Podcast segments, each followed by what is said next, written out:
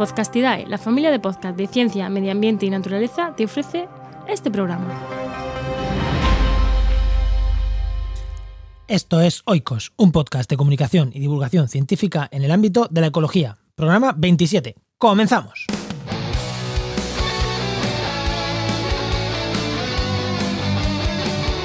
Hoy estrenamos segunda temporada y os vengo a hablar de la reintroducción del leopardo persa en el Cáucaso. Bueno, realmente de una persona que ha estado tras la pista de esa reintroducción. Así que quedaros que es una conversación que tengo pendiente, que tengo grabada desde hace meses y que está muy interesante y quería traerla en este primer programa.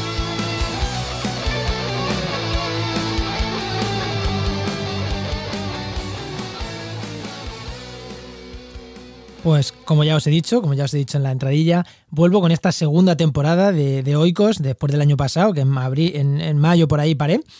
Eh, llevo tiempo diciendo de volver, tengo varias personas que les he dicho de entrevistarlos para el programa, pero no he vuelto y realmente no he vuelto por, por dos motivos. Uno, porque no, no he tenido tiempo material, tenía también otro, otro podcast que no quería desatender, es principalmente actualidad de empleo ambiental, pero además no he vuelto porque desde hace unos meses estoy trabajando en, el lanzamiento de una red de podcast que se llama Podcastidae.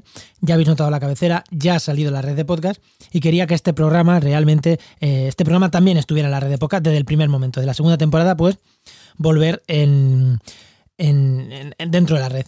Así que ha, nacido la red, ha nacido Podcastidae, que os invito a verla, podcastidae.com, y ha nacido y ha vuelto la segunda temporada de, de Oikos. ¿Por qué cuento esto? Porque lo cuento porque hay mucha gente que posiblemente eh, esté suscrito a Oikos en, sus reproductores, pero que no me siga en mis redes sociales, no sepa que yo soy uno de los co-directores de esta red junto a, junto a Enoch Martínez, mi compañero Enoch Martínez. Bueno, yo soy Juan María Arenas, que no lo he dicho, que siempre lo digo al principio, y en esta se, me ha pasado directamente a contar cosas y no he dicho ni quién soy. Eh, Juan María Arenas, ya sabéis, y, he lanzado Podcastidae. Y quería estar dentro de esa red, mm, quería que Oikos volviera ya, pero dentro de la red. ¿Con qué volvemos hoy? Eh, hoy, además, tengo desde hace meses grabado un programa junto con, junto con Andrés Peredo, que es, bueno, casi lo puedo considerar ya un amigo, ¿no? Lo he entrevistado aquí, lo he entrevistado en Actualidad Implemental. Compartimos muchas conversaciones en grupos de Telegram y aunque no nos conocemos en persona, ya sabéis esto que, aunque no conozca a una persona en persona, pues ya casi puedes considerarlo amigo, ¿no? De las conversaciones que has tenido por redes sociales. Así que hace unos meses, en verano, en, Restauración de Ecosistemas, se escribió un artículo que, que hablaba de, la reintroducción del leopardo persa en el Cáucaso. ¿Por qué? ¿Por qué él ha trabajado en eso? No, porque él ha estado detrás. él siguió, estuvo un tiempo siguiendo la pista de la reintroducción, entrevistando a gente, hablando con mucha gente. Y se, bueno, se hizo una imagen de lo que ahí se estaba haciendo con la reintroducción. A mí me pareció súper interesante, me lo contó. Dije, por supuesto, escríbete un artículo para restauraciondeecosistemas.com y vente al podcast y me lo cuentas. Se escribió el artículo, meses después vino al podcast, pero como el podcast no mm, volvía hasta ahora, pues ahí llevo esa entrevista grabada desde hace tiempo. Igual vais a notar un cambio de micro, igual vais a notar porque yo personalmente he mejorado mucho las, técnicas de grabación, he mejorado mi equipo de sonido, espero realmente que notéis una diferencia. Eh, pero bueno, mm, creo que es una, mm, creo que es una entrevista que tenía grabada y creo que es eh, de justicia ponerla por un lado y por otro lado me apetece un montón ponerla, ya digo, me apetece un montón que escuchéis la entrevista, pues nos hablaba de, incluso de Putin, ¿no? En la reintroducción del, leopardo persa. ¿Qué más? Ah, bueno, sí, lo último que quería deciros. Eh, hasta ahora todos los programas estaban siempre en, en porque Oikos nació allí, nació en esa web, en restauracionecosistemas.com. Pero mm, considero que, estos programas no hablan de restauración solo y creo que tienen también sentido eh, llevarlos, como ya he dicho, a la red Podcastidae. Entonces, a partir de ahora, las notas del programa y todo va a estar en, en. Los programas antiguos los seguís teniendo en restauraciondeecosistemas.com y es posible, o sea, sigue siendo mi web, es posible que alguno de los programas pues sea de restauración y vaya también allí. Pero el, el sitio para escuchar ahora los podcasts de Oikos va a ser en en restauración de en podcastidae.com barra oikos y ahí vais a tener tanto los nuevos como los antiguos, también los tenéis ahí subidos ya. Y sin más, sin más, me voy a dejo paso, os dejo con la entrevista y, y nada, vamos a escucharla y ya vuelvo después de la entrevista a despedirme.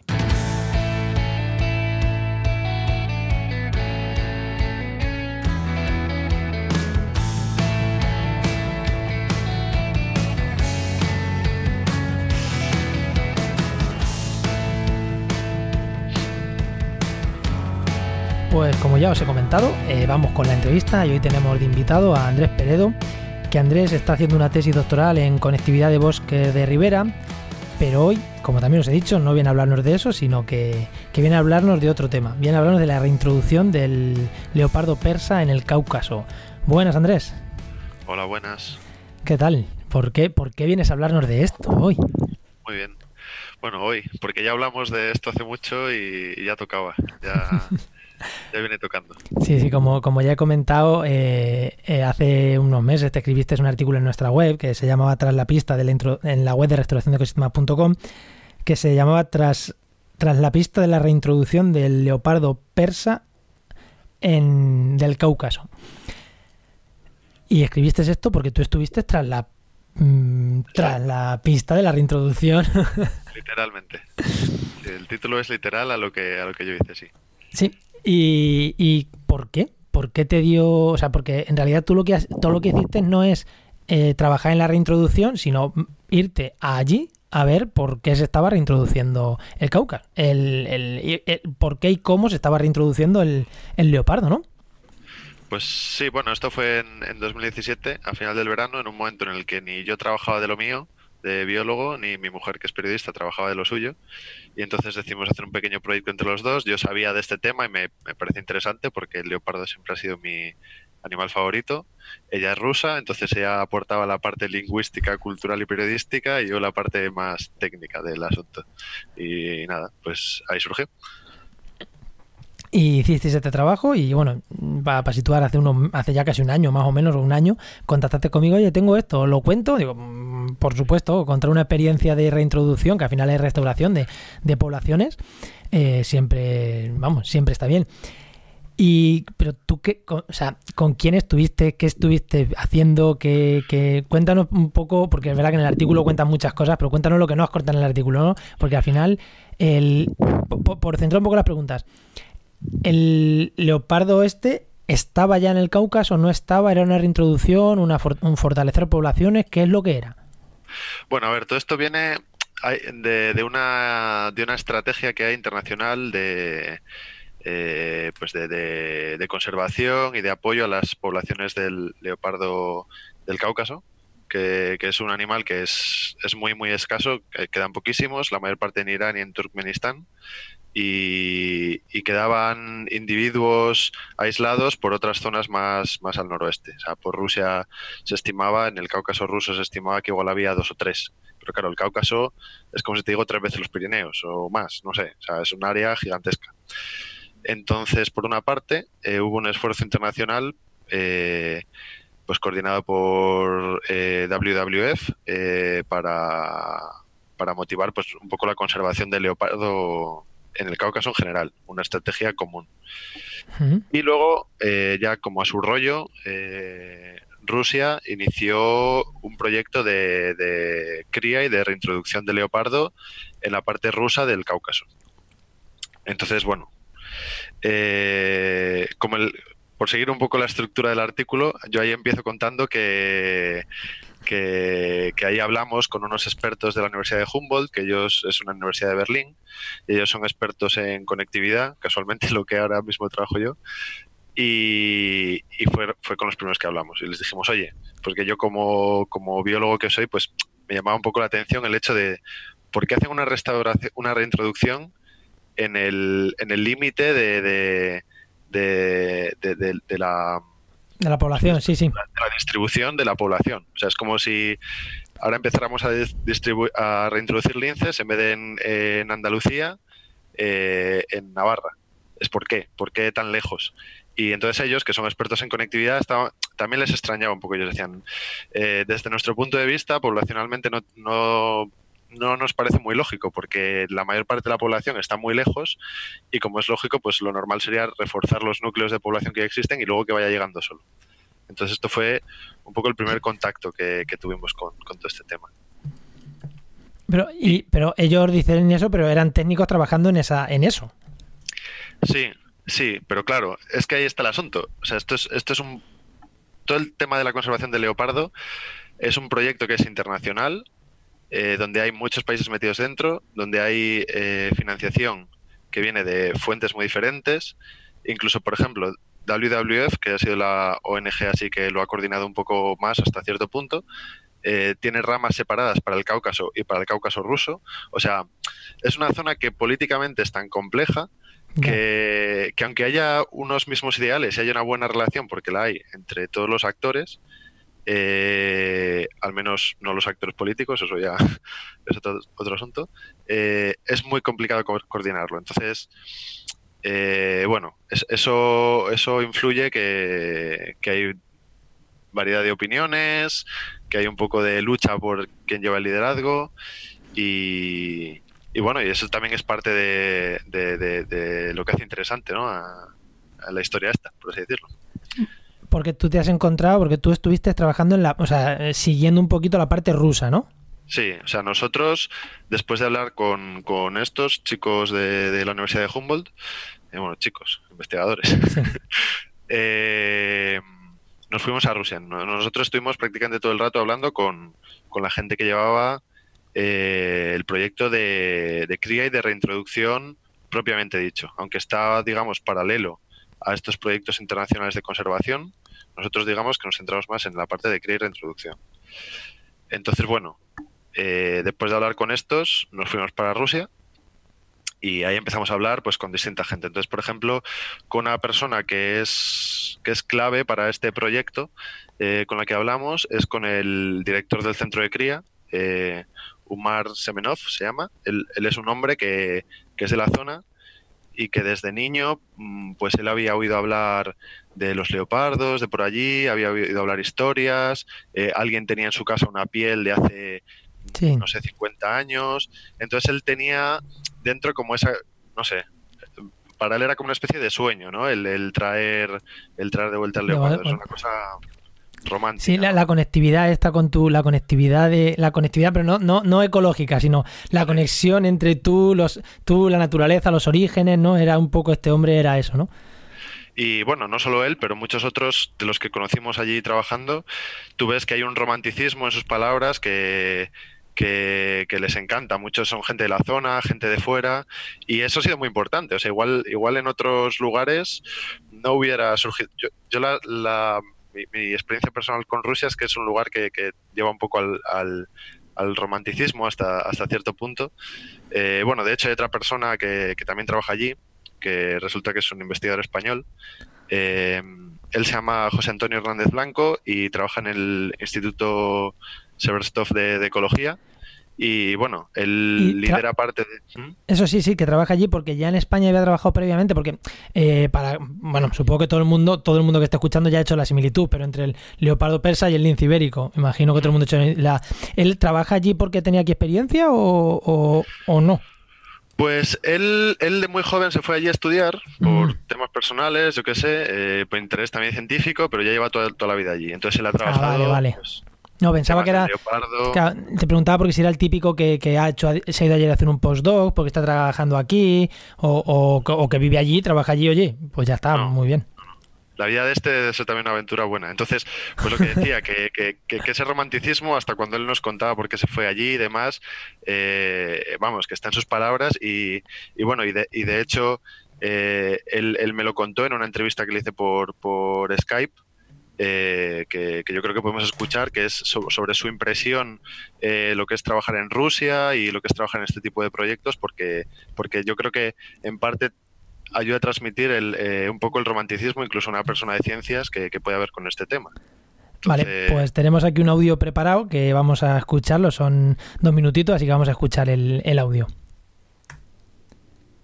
el trabajo con los grandes carnívoros, evidentemente, eh, es lo que me hace sentir más feliz, pero lo que más, eh, lo, más importante es que es la posibilidad de trabajar en zonas que están prácticamente, eh, están deterioradas todavía, debido a, a la distancia, por ejemplo, de los, entre los núcleos de población, y eso, da, eso da la posibilidad de, de evitar que problemas que en otros países ya han sucedido, porque ya han empezado a desaparecer especies, pues que aquí eh, eh, hemos llegado a tiempo y puede, puede evitarse ese, problema. Así que eso es lo que más me gusta.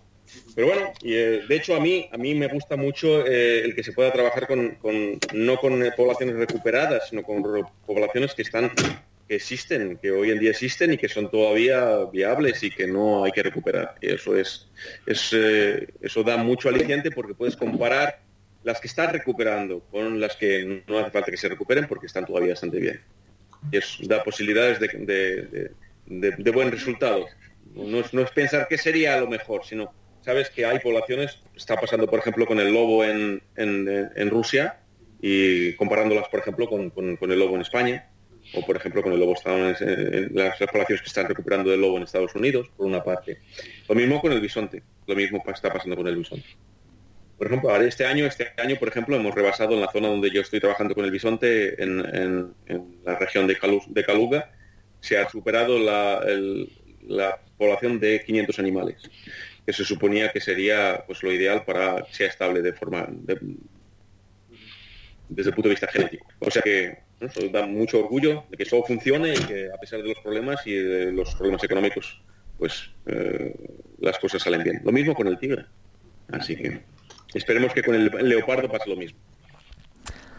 Que lo que decía, ¿no? Es un tío que, bueno, no, no, he investigado aquí en España, pero que le apasiona este tema de las poblaciones. Hombre, la verdad que el tema de, eh, el tema de estudiar grandes mamíferos, a ver, ¿a quién no le gusta? O sea, lo difícil es que te guste un tardígrado, pero un, pero, pero, pero un leopardo o un bisonte o un lobo, pues con todo mi respeto, es fácil. O sea, el tío no es raro. El tío le gusta lo que nos gusta a todo el mundo. Pero a mí lo que me, lo que me ha transmitido, no solo él, eh, es que es como un, pues lo que tú dices, que es como un sueño. O sea, el siendo un biólogo que se dedica a la conservación y demás, trabajar en estos temas y encima trabajar en un lugar así es, es como una cosa que es como es como vivir ensoñado. Para mí es, entonces hay un romanticismo implícito eh, a la conservación y, en particular a este proyecto que, es claro, ¿no? El, devolver una especie casi extinta que vuelva a acampar a sus anchas y me parece que es algo importante. De, sí.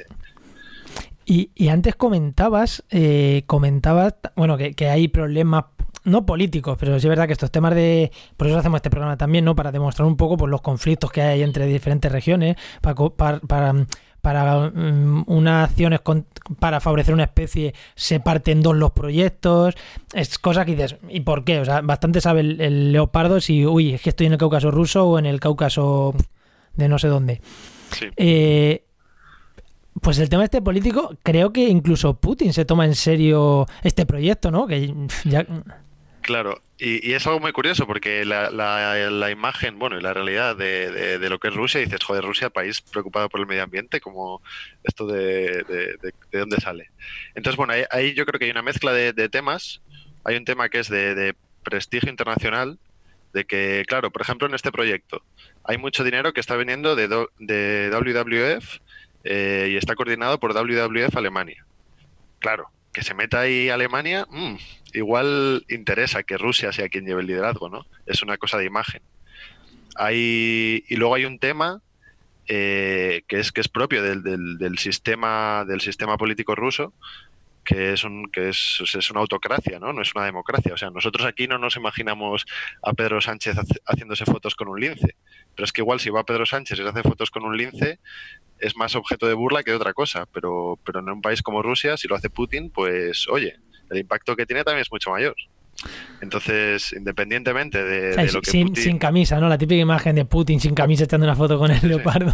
Hay, hay, fotos, hay fotos. Y de hecho él ha ido a muchos liberaciones, eh, como cuando han soltado leopardos y demás, eh, o tigres, este tipo de proyectos, él se ha implicado de forma personal.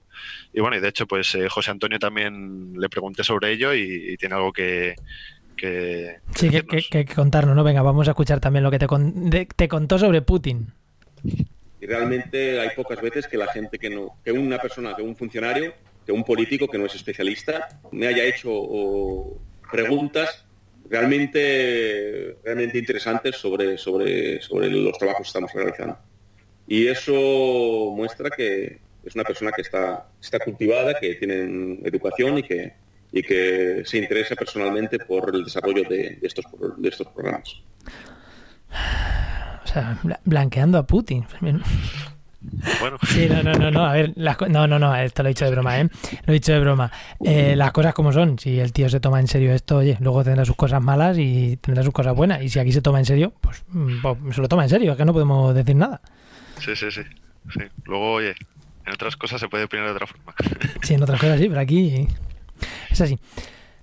¿Qué más, qué más, nos, qué más nos cuentas, Andrés? Que, tras esta experiencia, bueno, no sé si querías, porque también algo, ¿no? Si quieres podemos andar un poquito la relación entre el lince y el que tenemos también otro vídeo, otro audio de, una conversación que tuviste también con este con este hombre sobre el lince y, y, qué tiene que ver con el con el leopardo. ¿Qué nos cuentas de esto? Claro, bueno, a ver, eh, la, la, comparación entre los dos proyectos de reintroducción del, del leopardo y de cría y, del lince ibérico, pues está clara, ¿no? O sea, eh, allí el leopardo está prácticamente desaparecido, entonces hicieron un centro de cría, cogieron individuos de distintas poblaciones, en su caso, más alejadas, y empezaron a, a criarles y a reintroducir. Y lo que se hace eh, aquí en Doñana, pues hombre, no es igual, pero es parecido. Cuando estaba la población muy mal, pues empezaron a coger individuos pues que estaban sanos, que genéticamente pues había pues compatibilidad, sobre todo para evitar temas de no me sale esta palabra en español, de consanguinidad. Y, lo mismo, ¿no? Y se empezaron a criar y a reintroducir. Entonces, pues, pues por esto mismo también le, hice la pregunta a, José Antonio. Los linces al final son como el ganado. O sea, eso, eso sabemos hacerlo. Lo de, lo de cruzar individuos sanotes para tener otros más sanotes, eso lo sabemos hacer desde hace mucho los humanos. Bueno, vamos a escuchar lo que nos decía también José Antonio sobre el, sobre el lince. Uy, Sí, hay, un parecido, hay un parecido. Eh, la única diferencia principal que nosotros vemos es que, bueno, por una parte el lince ibérico, como decirlo, él no ha desaparecido del territorio de la península ibérica. Entonces eh, es más fácil restablecer la población porque, por una parte, ¿no? Porque, porque hay que añadir animales y hay que recuperar zonas que ya se, han, se, habían perdido, pero no está toda la población desaparecida. Mientras que en la parte eh, en el Cáucaso el, eh, el, leopardo ha desaparecido prácticamente completamente. Entonces quedan, son, animales residuales, ¿no? En la parte de Rusia sobre todo.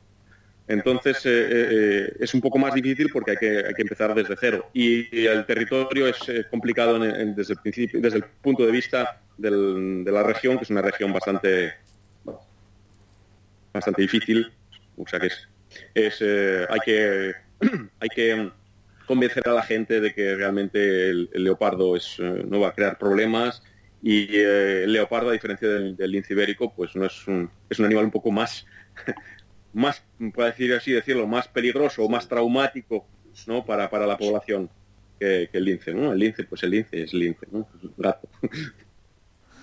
Sí, que más traumático es como, pues a mí, fíjate, me, me, viene más, o sea, por lo que nos ha contado más, más los problemas del lobo que del lince en España, ¿no? Parece que. Pasa que sí, el lobo no, es que estén reintroduciéndolo, es que. El, lobo hay. El lobo hay, el problema es que se lo están cargando, ¿no? Pero que la problemática parece similar, ¿no? Que cuando el lobo toma una nueva zona hay miedo, hay tal, y el lince, la verdad que todo el mundo está contento que haya llegado el lince a su, a su zona. Claro. Justamente, eh, bueno, eh, nos contaban allí la gente del equipo de monitoreo. Si leéis el artículo, pues, pues sabréis por qué estuvimos con ellos. Eh, que ellos, aparte de, intentar monitorear los movimientos de los leopardos reintroducidos, también hacen talleres con la gente de la zona, pues para para mentalizarles, ¿no? Pues de divulgación y, demás. Y hay un argumento que utilizan mucho para, para poner de su lado pues a ganaderos y a cazadores, que es que normalmente donde hay leopardo eh, hay menos lobo. Pues claro, pues el lobo pues no es tonto. Entonces, ese, es el argumento que utilizan precisamente para ganarse a los a la gente del campo. Vale, o sea, viene un bicho quizá más peligroso que el lobo. Aunque bueno, es que esto también es discutible, porque cuántos ataques de lobo hay en el mundo, cuántos ataques de leopardo hay en el mundo. Que sí, que si te ataca uno no hay quien te ampare, pero mm, muere más gente por picaduras de mosquito seguro que de lobo, que por, por ataques de lobo. Y luego, ahora que lo dices, lo de los ataques, ese es otro tema que ellos están muy concienciados y muy preocupados. Eh, cuando están en el centro de cría, pues, pues allí siempre busca reintroducir a, individuos que tengan miedo al hombre. Porque el leopardo, bueno, en la India eh, hay muchos casos de leopardos viejos que viven en zonas cerca de ciudades y demás, que llega un momento en el que ya no son capaces de cazar y como ya les da igual, y si no se mueren de hambre, empiezan a cazar gente. Entonces, y el único remedio que hay con esos leopardos es pegarles un tiro, porque lo van a seguir haciendo hasta que se mueran, porque ya, ya, un- ya un ciervo ya no le pillan. Entonces ellos saben que eso puede pasar y están acojonados de que su proyecto se vaya a pique si hay un ataque temprano a alguna persona cuando la población todavía no está no está asentada. Y Sí. es algo que puede pasar. Sí, que si mata a alguien que sea cuando ya, cuando ya haya muchos, ¿no? Exacto. Joder, su- suena, suena duro, ¿eh? Decirlo así, pero vea. Pero es, es la convivencia con, con la naturaleza al final tampoco vamos a pensar que esto es un- el universo así de las florecitas. O sea, No, no, no. van eh. a matar ovejas, ¿no? Pues, Sí, sí, ¿no? Y, y el tiburón de vez en cuando se lleva algún surfista para adelante. por desgracia. Pues es así. También, a ver, es una zona mucho menos poblada, no, no creo que haya nunca tanto problema como en la India, y en la India la gente pues al final convive con él, ¿eh? O sea que si allí pueden, en Rusia también, ¿por qué no? Mm, Pues llevamos eh, 20 minutos, así que ¿alguna anécdota así rápida que nos quieras contar? Hay miles, ¿eh? Eh, Bueno, primero le- leed el artículo porque la verdad es que no he contado lo que hacen realmente, eso lo mejor leedlo. Sí, Y- lo, lo pondremos en las notas del programa, para quien esté escuchando este programa. En las notas del programa, estéis escuchando donde lo estéis escuchando, va a estar el enlace a- al artículo este al que hacemos referencia. Y si no, en la web de restauración de ecosistemas.com eh, ponéis leopardo en el buscador y, y os aparece, ¿no? Eh, bueno, ahora mismo está en portada, porque hemos escrito poco desde entonces, pero igual cuando se publique este audio, como tarde un poquito, igual ya desaparece de portada. Y bueno, y, como anécdota, eh, por contar una de las muchas, eh, las ventajas de, conocer el terreno cuando donde, donde uno trabaja.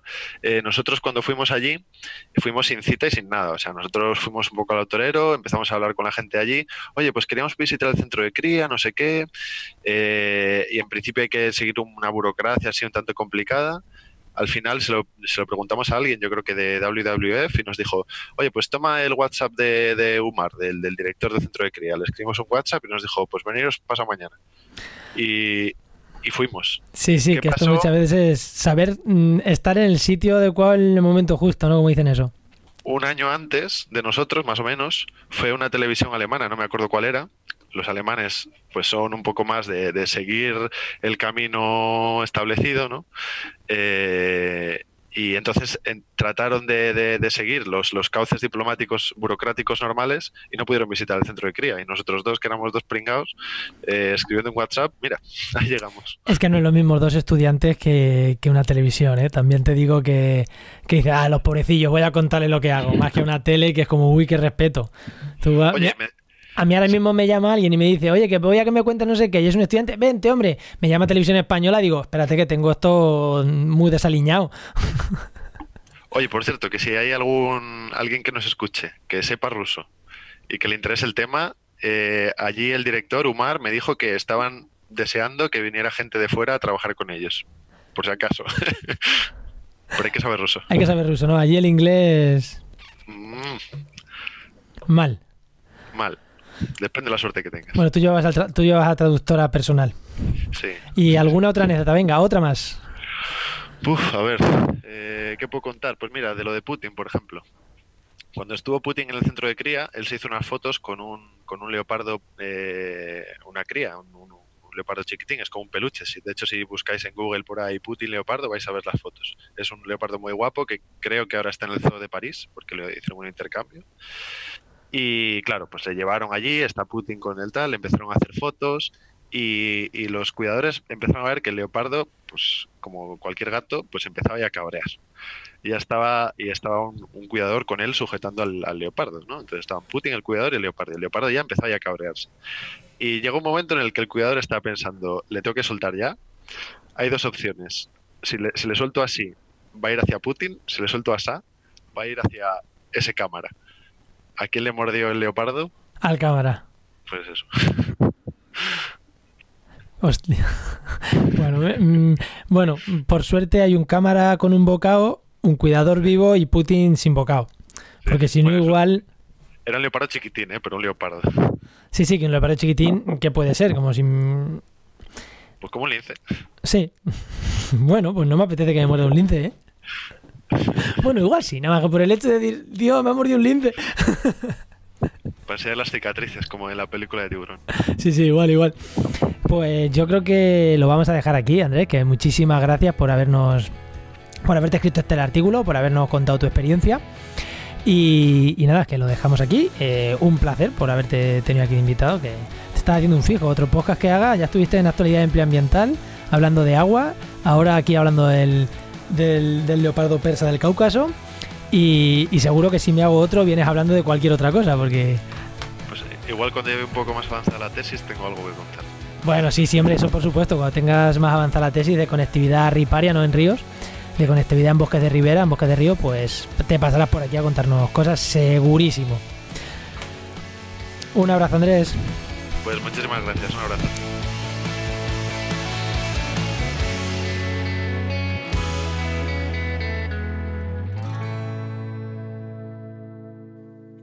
Y ya llega al final la entrevista, espero que os haya resultado muy interesante y que perdonéis, pues bueno, fallos que, bueno, no son, no son fallos, esto es el podcasting, ¿no? En aquel momento pues no hice grabación multipista, no metí los audios por un lado, no metí a Andrés por otro, no me metí a mí por otro, ahora poder editar, pero bueno, mm, ya digo, esto es lo que es el podcasting. Hace unos meses, eh, si el programa lo hubiera editado en aquel momento, hubiera subido a la red y me hubiera parecido lo mejor, Así que no quería que porque ahora mis exigencias estén un poquito más altas y bueno, conozco un poquito más el mundo y, el mundo del podcasting y la forma de editar, eh, perdamos esta entrevista, este documento que lo tenía yo unos meses guardado, que dije que Oikos la segunda temporada iba a volver con este documento y os lo quería os lo quería compartir. Espero que os haya resultado interesante y espero vuestros comentarios pues en redes sociales, sobre todo en redes sociales o si queréis en las notas del programa, que ya sabéis, las tendréis en podcastidea.com barra oikos eh, ahí vais a tener enlace a las, a las notas del programa, pues ahí podéis comentarme lo que comentarme o comentar